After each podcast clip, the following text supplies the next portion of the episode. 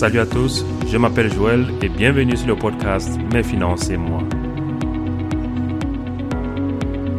Ulrich, le co du podcast et moi pensons que parler des finances privées permet de dépenser moins, épargner plus et mieux investir. Dans ce podcast, nous échangerons avec vous comment mieux gérer vos finances vous-même et sans l'aide de personne.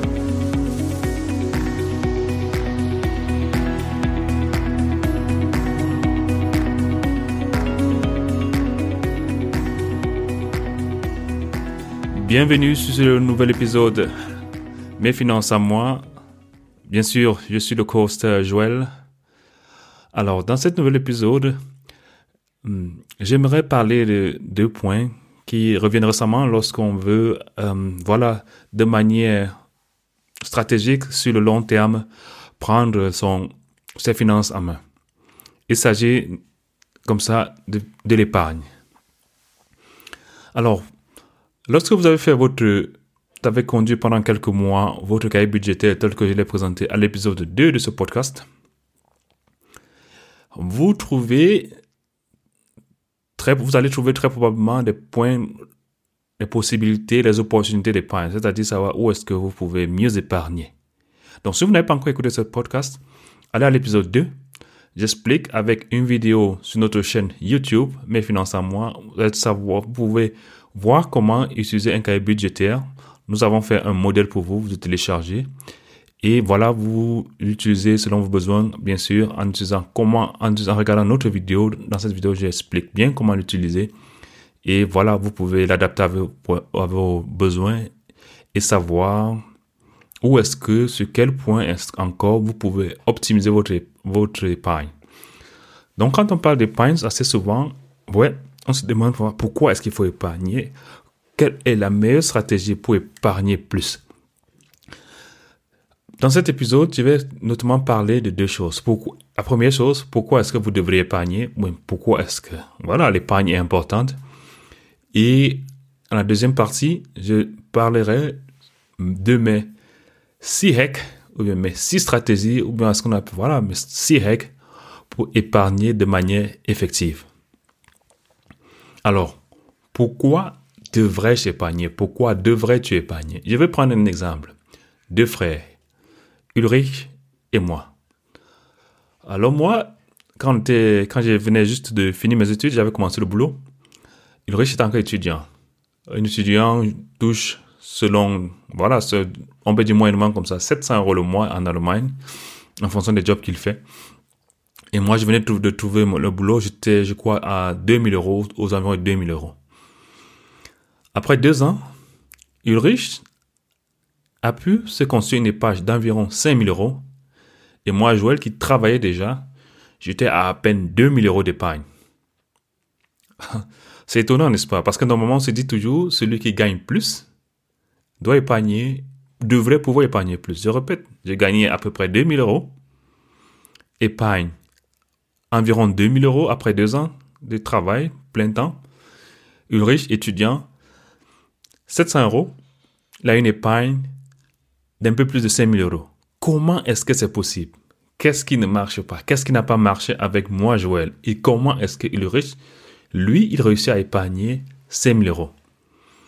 La différence se trouve dans la relation que nous avons avec l'argent. Car Ulrich, il avait compris une chose. L'argent que tu as ne dépend pas de combien tu gagnes, mais combien te reste dans ta poche. Ça, c'est une leçon que notre mère nous avait appris. Je répète, ta richesse ne dépend pas de tes revenus, de combien tu gagnes, mais combien tu réussis à faire, à maintenir ou bien à faire rester dans ta poche. Ta richesse ne dépend pas de combien tu gagnes, mais de combien tu réussis à faire rester dans ta poche. Donc, si vous gaspillez, comme moi, à l'époque, alors vous n'aurez pas d'épargne, votre épargne sera risible. Alors, ce que Ulrich a, très tôt compris, du moins, il a, moi aussi je l'avais entendu, mais je ne l'appliquais pas, c'est qu'il réussissait à faire le maximum pour garder le, il faisait tout pour garder le maximum de ses revenus dans ses poches. On investit ce qu'on a épargné, on n'épargne pas pour garder sur le matelas. Le cycle pour pouvoir se projeter dans le futur, pour pouvoir mieux faire des placements, c'est l'épargne. Et avant d'épargner, on a son revenu, c'est-à-dire avoir des revenus, on épargne et on investit. On a des revenus, on épargne et on investit.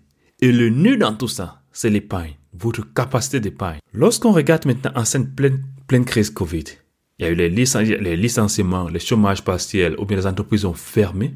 Il n'y a que ceux qui ont pu mettre quelque chose de côté qui ont eu le long souffle. Parce qu'il a fallu aller chercher dans ses épargnes. C'est dans l'épargne qu'il a fallu chercher pour continuer à payer son loyer, à payer son crédit immobilier, si on veut l'étudiant, à vivre. L'épargne est faite pour les situations comme celle-ci. L'épargne est faite pour les situations imprévues. L'épargne est faite pour les crises. Alors c'est pour ça qu'il est important, avant toute chose, chacun de vous, chacun de nous, nous devrions avoir une épargne d'urgence pour les cas comme cette période crise Covid, pour les cas d'urgence, pour les imprévus, pour le parent au pays qui est malade, il faut l'amener à l'hôpital, pour la maman au pays qui a besoin d'argent pour lancer son commerce parce que les bandits l'ont agressé, pour le petit frère qui a besoin urgemment d'argent pour payer son école, sa formation, pour le deuil, les deuils qui arrivent au pays. C'est pour ces situations d'urgence hein, qu'on a besoin de notre épargne d'urgence. Il faut l'avoir. Alors, mais comment est-ce qu'on crée cette épargne d'urgence? À quelle hauteur il faut la constituer? Les règles générales, en théorie, on dit il faut avoir environ trois mois de son revenu net comme épargne d'urgence. Donc, vous prenez votre revenu net, toute votre épargne, de votre, que vous avez, tous vos revenus que vous avez, voilà, que ce soit votre salaire, que ce soit euh, les différentes euh, allocations, ainsi de suite. Vous additionnez tout ça, c'est votre revenu. Il faut en constituer comme ça trois mois de vos revenus. Pas salaire, je ne parle pas seulement de salaire, mais de toutes vos entrées. C'est ça que j'appelle revenus. On constate donc qu'avec cette période Covid, c'est ceux qui ont fait une épargne d'urgence, qui ont pu, qui ont épargné avant.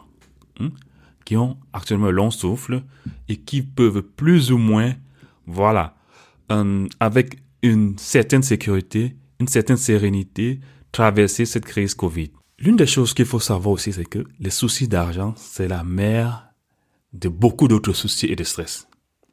Quand vous avez des soucis d'argent, c'est difficile de se concentrer pour étudier. C'est difficile de tenir une conversation normale dans vos relations, même en couple parce que vous êtes de mauvaise humeur, ça vous stresse, ça vous, voilà, ça, ça vous met une pression énorme.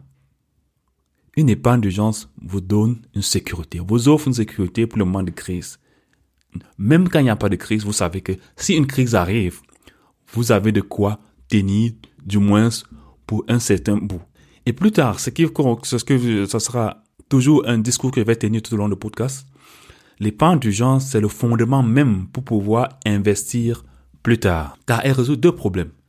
La sécurité dont j'ai mentionné tout à l'heure, en cas d'urgence, et aussi la possibilité d'investir dans cas de crise à de bons coûts.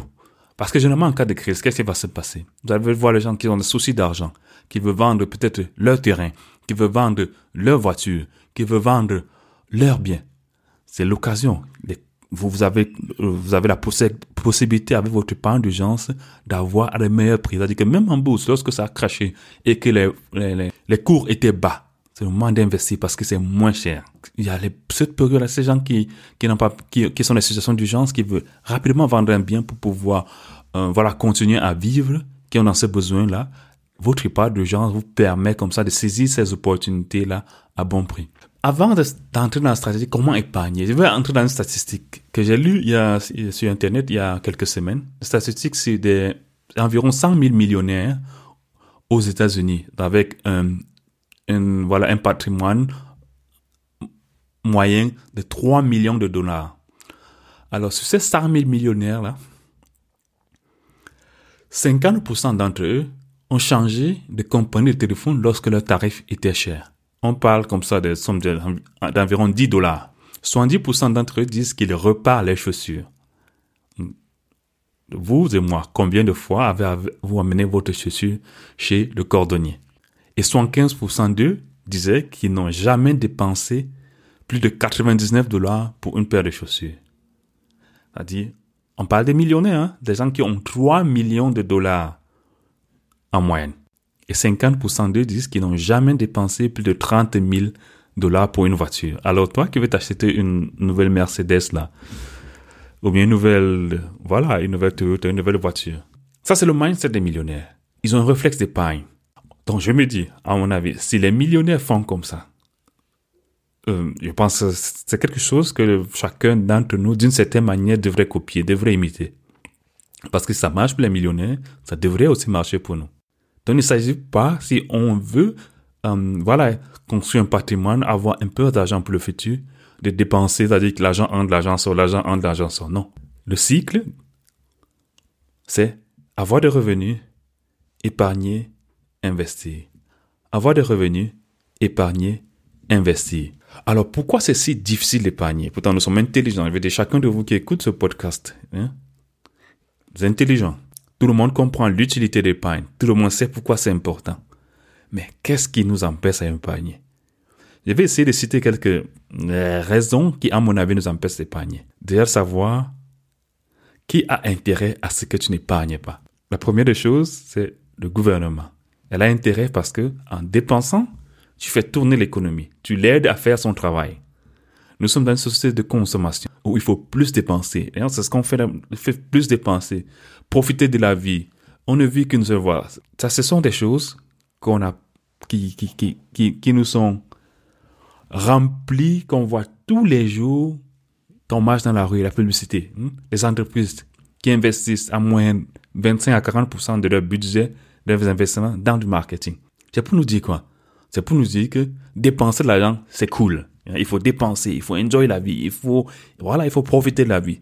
C'est les messages qui nous sont euh, indirectement passés et qui restent ancrés dans nos mémoires. Que ça, ce sont des choses que je me dis, ce sont déjà des éléments comme ça, de cette société de consommation qui, par ces messages-là, dont nous rabat tous les jours, 24 heures sur 24, nous entrons dans le subconscient que c'est pas cool de ça entre guillemets, ça ne vaut pas la peine de, il ne faut pas dépenser, il faut vivre, ça ne vaut pas la peine de faire des épargnes.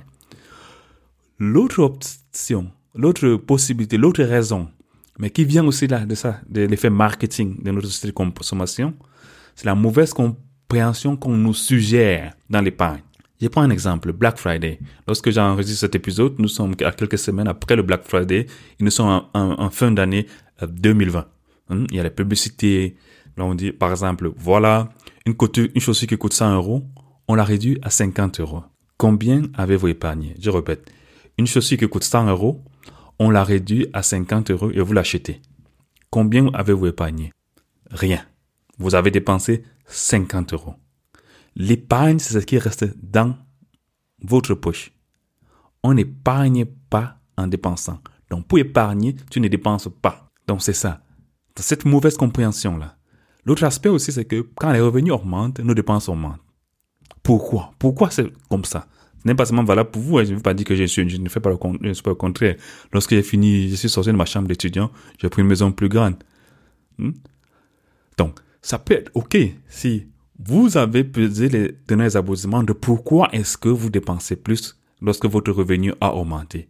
Mais pour pouvoir mieux contrôler ça, pour pouvoir garder un aperçu de vos dépenses, je vous conseille encore vivement de revenir sur notre épisode 2, là où j'explique du pas du cahier budgétaire et je vous donne un modèle de cahier budgétaire qui peut vous aider à mieux voir vos poches de dépenses et éventuellement voir là où vous pouvez encore visser pour optimiser, pour optimiser euh, votre potentiel d'épargne.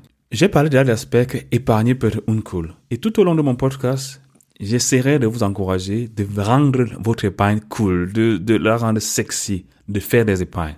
Mais ça reste toujours difficile. Lorsque vous êtes sur Facebook, sur Instagram, hmm, les belles photos des gens qui sont dans les plages, qui roulent les grosses voitures, qui mangent dans des bons restaurants, qui ont les beaux vêtements, qui ont de belles chaussures, la tentation reste élevée. Pourquoi? Pourquoi est-ce que les gens font? Pourquoi est-ce que nous le faisons? Parce que nous voulons être vus, nous voulons être appréciés, nous voulons avoir des likes, nous voulons avoir des commentaires, nous voulons avoir les gens qui nous disent comment ils nous aiment. Et pourtant, la majorité de ces gens-là, la majorité des gens avec lesquels nous voulons épater, nous voulons blaser, nous ne les connaissons pas. Et assez souvent même, nous les détestons. Nous ne le faisons pas par amour. Nous ne dépensons pas cette, montrons pas, voilà, cette belle vie-là, entre guillemets, par amour. C'est juste parce que nous voulons, d'une certaine manière, acheter l'amour, acheter des, des relations. Nous entrons dans une compétition incroyable qui, émotionnellement, à mon avis, est une folie. Parce que vos vrais amis, vos vrais amis n'ont pas besoin que vous leur montrez que vous étiez à Dubaï, que vous étiez à la piscine, que vous êtes, voilà, que vous dormez dans de, bons, de, de, belles, de beaux hôtels, vous devez rouler de belles voitures. Vos vrais amis, si vous avez de vrais amis, même si vous dormez sur du matelas, même si vous avez des difficultés à joindre des, des deux bouts, ces personnes-là resteront vos amis. Donc vous n'avez pas besoin d'entrer en compétition avec des gens que vous détestez pour moi, c'est une folie, quoi. Je n'arrive pas à comprendre ça. C'est ça, c'est comme ça l'une des raisons qui nous rend l'épargne euh, difficile. Alors c'est pour ça qu'il faut développer une certaine détermination à épargner. Donc c'est pas parce que moi, Joël, j'ai dit, ah, il faut épargner, je vous encourage à épargner, que vous devez épargner. Parce que lorsque vous voulez faire quelque chose, lorsque le feu brûle en vous de faire quelque chose, vous le faites. Chacun d'entre vous, d'une certaine manière de sa vie, a été un moment là où vous avez dit, cet objectif-là, je vais l'atteindre, coûte que coûte. Coûte que coûte, je vais l'atteindre sorti. Et vous êtes battu, vous êtes plié en quatre pour atteindre cet objectif. Alors, si vous voulez épargner et que vous avez la difficulté d'épargner, alors, en faites-en un objectif de vie. En faites-en un objectif là où vous êtes prêt à vous plier en deux pour atteindre cet objectif-là. Soyez déterminés. Parce que nous ne faisons uniquement ce, ce dont nous sommes déterminés. Si nous ne sommes pas déterminés, laissez tomber laissons tomber. Soit, soit vous le faites, soit vous ne le faites pas. Ne le faites pas en moitié. Ne le faites pas parce que Joël, dans son podcast, il faut épargner. Faites-le parce que vous êtes convaincu, que vous êtes déterminé à épargner. Il faut laisser les prétextes. Il y a, ah, c'est la période Covid, il y a le chômage, je ne peux de toute façon rien épargner, c'est dû, c'est monté, c'est dû. Je suis étudiant, ah, c'est dur, surtout dans cette période de Covid, de toute façon, je n'ai pas de revenus élevés, il n'y a rien à épargner. Non. Vous pouvez épargner, même c'est 1 euro, même c'est 2 euros, même c'est 10 euros. Mais il faut commencer. En faisant un objectif précis, un objectif, soyez convaincu et vous allez commencer à pouvoir épargner. Alors, l'autre aspect qui fait que les gens épargnent mal, c'est que assez souvent, on ne se fait pas confiance en nous-mêmes. On ne se fait pas confiance que, voilà, qu'on peut comprendre certaines choses, surtout dans ce domaine des finances. Et on a peur de faire des erreurs. Donc, on ne se fait pas tellement confiance qu'on peut lire un contrat euh, je ne sais pas quoi, d'assurance, tu comprends les tenants aboutissants. On se dit, ah, tu n'es que fait que les spécialiser. C'est pour ça qu'on fait facilement confiance aux conseillers bancaires. Moi, je les appelle les commerciaux bancaires, qui, vendent des, qui nous vendent des produits dans lesquels on ne comprend pas grand-chose. Là les frais d'entrée sont élevés, les frais de versement sont élevés, c'est tellement complexe, il n'y a pas de transparence, on ne comprend même pas combien ça nous coûte, toutes ces choses-là qu'ils nous font signer. Durant ce podcast, je vais te proposer un master plan financier qui t'accompagnera pas à pas. Ce master plan, tu pourras le calibrer selon tes objectifs. Ce master plan, il est simple, rien de compliqué. Il respecte les six règles universelles pour une épargne effective. Ces six règles, je les partage avec toi. J'espère que je te motiverai à augmenter ta détermination, à te convaincre comment l'épargne est très importante si tu veux plus tard atteindre tes objectifs, t'acheter une, indépendance vis-à-vis de l'État pour pouvoir atteindre ton objectif financier dans le futur. La première des choses, c'est que fais-le toi-même. Fais-le toi-même. Ce n'est pas compliqué. Rien n'est compliqué dans toutes ces affaires de finances, assurance. Le fait que tu cours toujours pour chaque décision financière que tu dois prendre chez un commercial de ta banque, un commercial comptable, un avocat, c'est un mythe que cette société-là, ces groupes d'intérêt, la banque, assurance, ont mis dans nos têtes pour nous empêcher de réfléchir de nous-mêmes, de prendre ces documents-là, essayer de comprendre, lire avant de les signer. Chacun d'entre nous peut très bien s'occuper de 90 ou 99% même de tous les aspects financiers de sa vie sans l'aide de personne. À une seule condition. Prendre un tout petit peu de temps pour s'en occuper, pour comprendre. Aujourd'hui, il y a Internet. Il y a les podcasts comme Mes finances en moi. Ce n'est pas le seul podcast qui parle de finances privées. A les associations de consommateurs qui sont neutres dans tous les pays développés du monde où tu te trouves. Les associations de consommateurs qui peuvent te conseiller à faible coût, mais surtout de manière neutre. Plus tard, si tu veux encore aller plus loin, il y a ce qu'on appelle les conseillers par honoraires. En allemand, on les appelle les Honorarberater. Lui, il te dit, OK, mon heure de conseil, te coûte telle somme, te, tu lui donnes l'argent et il te conseille de manière neutre. Assez généralement, vous allez voir un conseil qui va vous dire, mais le conseil de votre banque, de toute façon, vous le payez pas extra, quoi.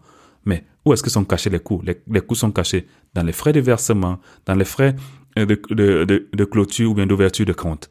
Hmm? Dans une certaine complexité des produits que vous ne comprenez, que vous ne voyez que du feu. Donc l'avantage de le faire toi-même. Hmm? D'abord, un, c'est moins cher. Tu ne payes pas quelqu'un qui va probablement te se sucrer sur ton dos. L'avantage, c'est que même si tu fais une erreur, tu ne vas pas te fâcher comme si c'était quelqu'un qui a fait l'erreur. Parce que généralement, si vous l'avez remarqué, lorsque vous laissez une tâche à quelqu'un qui fait une erreur, vous vous fâchez énormément. Vous êtes tellement en colère parce que vous vous dites qu'il a fait esprit parce qu'il voulait vous tromper. Il est mille fois mieux de faire cette erreur-là soi-même et d'en profiter de cette erreur-là parce que vous avez compris pourquoi, le pourquoi du comment, que d'être en colère contre un commercial de la banque bien de votre assurance. Parce que lorsque vous le faites vous-même, vous prenez le temps, vous faites, vous investissez des efforts pour comprendre ce que vous êtes en train de faire, de bien contrôler ce que vous êtes en train de faire, de comprendre les produits dont vous avez affaire. Vous vous posez les questions, vous vous imaginez mille et un scénarios pour pouvoir comprendre dans quoi vous investissez, dans quoi vous épargnez, dans quoi, quel contrat d'assurance vous prenez, au lieu de gober simplement les paroles, des jolies paroles marketing d'un commercial, entre guillemets, conseiller bancaire, à qui vous, abandonnez la responsabilité et vous venez seulement signer. Et pendant que lui, lui va remplir ses poches. Le deuxième point, ne signe aucun contrat que tu ne comprends pas. Surtout lorsqu'il s'agit d'investissement. Car investir, c'est avoir des attentes dans l'avenir, dans le futur. Et personne sur la terre n'est voyant. Même pas Warren Buffett, de célèbre Warren Buffett n'est voyant. Pour que tu sois convaincu d'un investissement, tu dois avoir confiance en ce en quoi tu investis. Si tu n'as pas et tu n'as confiance en ce en quoi tu investis que lorsque tu as compris. Tu as compris de quoi il s'agit. Tu as compris où va ton argent, ton investissement. Tu as compris ce qu'on en fera de ton argent, ce qu'on en fera de ton investissement. Tu verras sur quoi est basée la rentabilité qui est promise. Donc, bref, tu comprends tous les tenants et aboutissements de l'investissement que tu fais, du contrat d'assurance que tu fais. N'investis dans aucun produit intransparent. Il faut que tu comprennes en 100% de quoi il s'agit. Ceci est valable pour ton fournisseur d'électricité qui qui te promet un bonus. Il faut qu'il te dise, il faut que tu sois clair pour toi. Quelle est la hauteur du bonus? Dans quelles conditions tu recevras un bonus? C'est valable pour ton assureur voiture. Quand est-ce qu'il y a le bonus les malus. Il faut que toutes ces conditions soient claires pour toi. Les conditions de résiliation, etc., etc. Tout ça doit être clair pour toi. C'est valable pour les cartes de crédit. Est-ce que tu connais les conditions, les frais, lorsque par exemple tu es hors de ton pays et que tu fais un retrait ou bien tu fais une transaction avec ta carte de crédit? Lorsque tu es hors de l'Union européenne. Lorsque tu vas dans ton pays natal, au Cameroun. Quels sont les frais? Hmm? Est-ce que l'argent est pris immédiatement de ton compte courant, courant ou bien à la fin du mois, ou bien alors c'est toi-même qui dois, après avoir retiré l'argent ou bien utilisé dans la carte de crédit, c'est toi-même qui dois rembourser activement. C'est-à-dire qu'ils ne, ne vont pas faire automatiquement le retrait dans ton compte courant. La transparence reste le facteur clé pour prendre le contrôle de tes revenus, de ton épargne et de ton investissement. Nous allons passer maintenant au troisième plan. Garde tous les aspects financiers de ta vie simples. Ça te permet de garder le contrôle et de pouvoir avoir une vue d'ensemble dans tout ce que tu fais. La devise, c'est moins, c'est plus. Car ça ne sert à rien d'avoir trois plans d'épargne retraite ou trois bauches par plan. Un Riester-Vertrag, ça c'est pour les mots en allemand. Euh, um, private rente, trois, trois plans d'épargne retraite, deux assurances vie, un appartement locatif, en même temps tu es en train de, vouloir acheter ton appartement résidentiel, tu te compliques la vie et très probablement tu vas perdre le contrôle et perdre la vue de tous ces investissements-là. En général, tu n'as pas besoin de tous ces abonnements, cartes de crédit, assurance, plan d'épargne que toutes ces publicités semblent nous faire suggérer. Car à la fin, il s'agit de répondre à la question.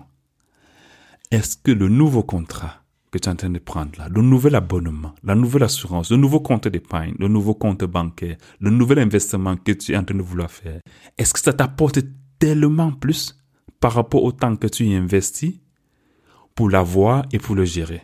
Si c'est le cas, pourquoi tu ne fermes pas tous tes autres investissements, tu mets tous ces investissements sur, cette sur ce nouvel investissement, sur ce nouveau produit? Le quatrième point, la fidélité n'est pas souvent rentable. En fait, c'est une habitude humaine.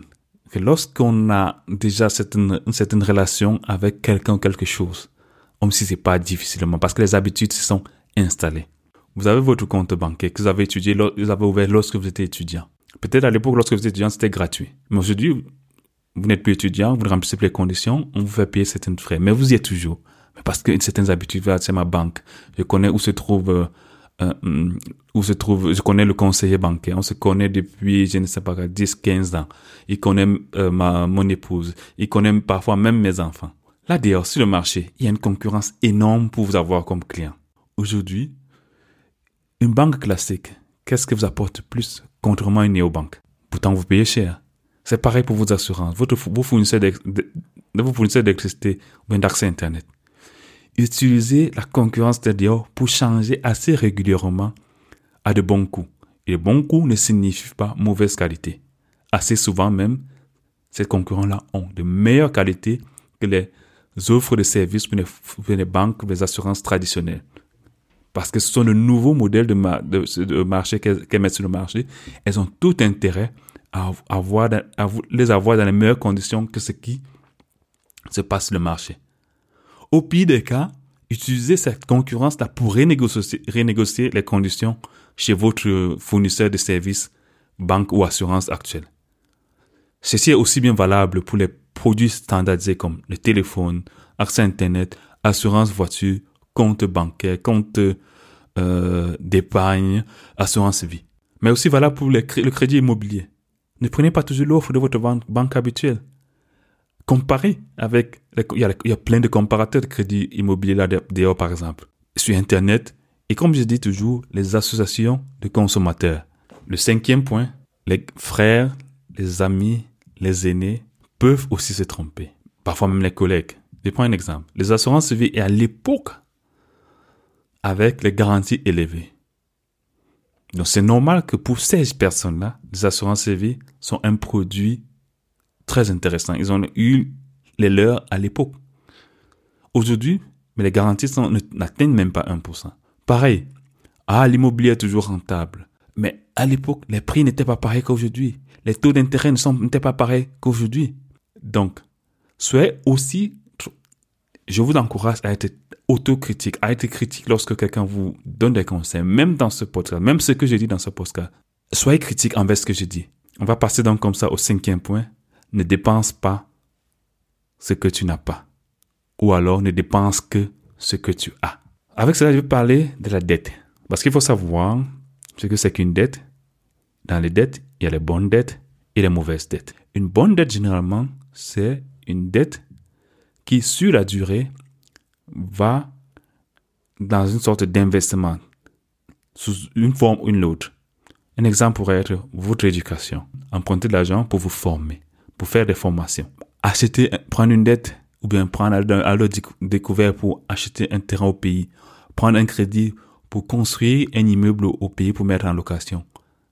Ou pourquoi pas investir dans l'immobilier locatif en Occident. Et bien sûr, si les conditions le, permettent, si euh, le, le, lieu, vos, vos objectifs de vie le permettent, pourquoi pas votre immobilier de résidence. Donc dans certaines conditions bien définies, comme par exemple, voilà, c'est votre objectif de vie, euh, le lieu là où l'immobilier se trouve, euh, le prix, pourquoi pas, voilà, toutes ces conditions là autour, bien sûr, un, immobilier de résidence peut être, voilà, euh, un bon investissement.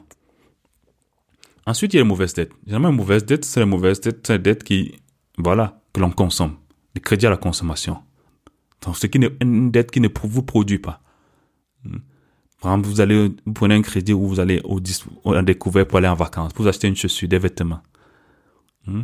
Acheter une voiture neuve. Surtout que les voitures neuves, on le sait, pète drastiquement la valeur.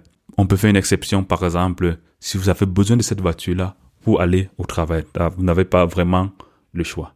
Alors, ça c'était comme ça. Mais SIREC, pour pouvoir mieux épargner. J'espère que vous avez apprécié cet épisode. Si vous avez aussi d'autres règles, partagez avec nous en commentaire sur la plateforme d'écoute sur laquelle vous nous écoutez. Si vous avez, bien sûr, si vous avez apprécié cet épisode, laissez-nous 5 étoiles, abonnez-vous, ça nous ferait plaisir.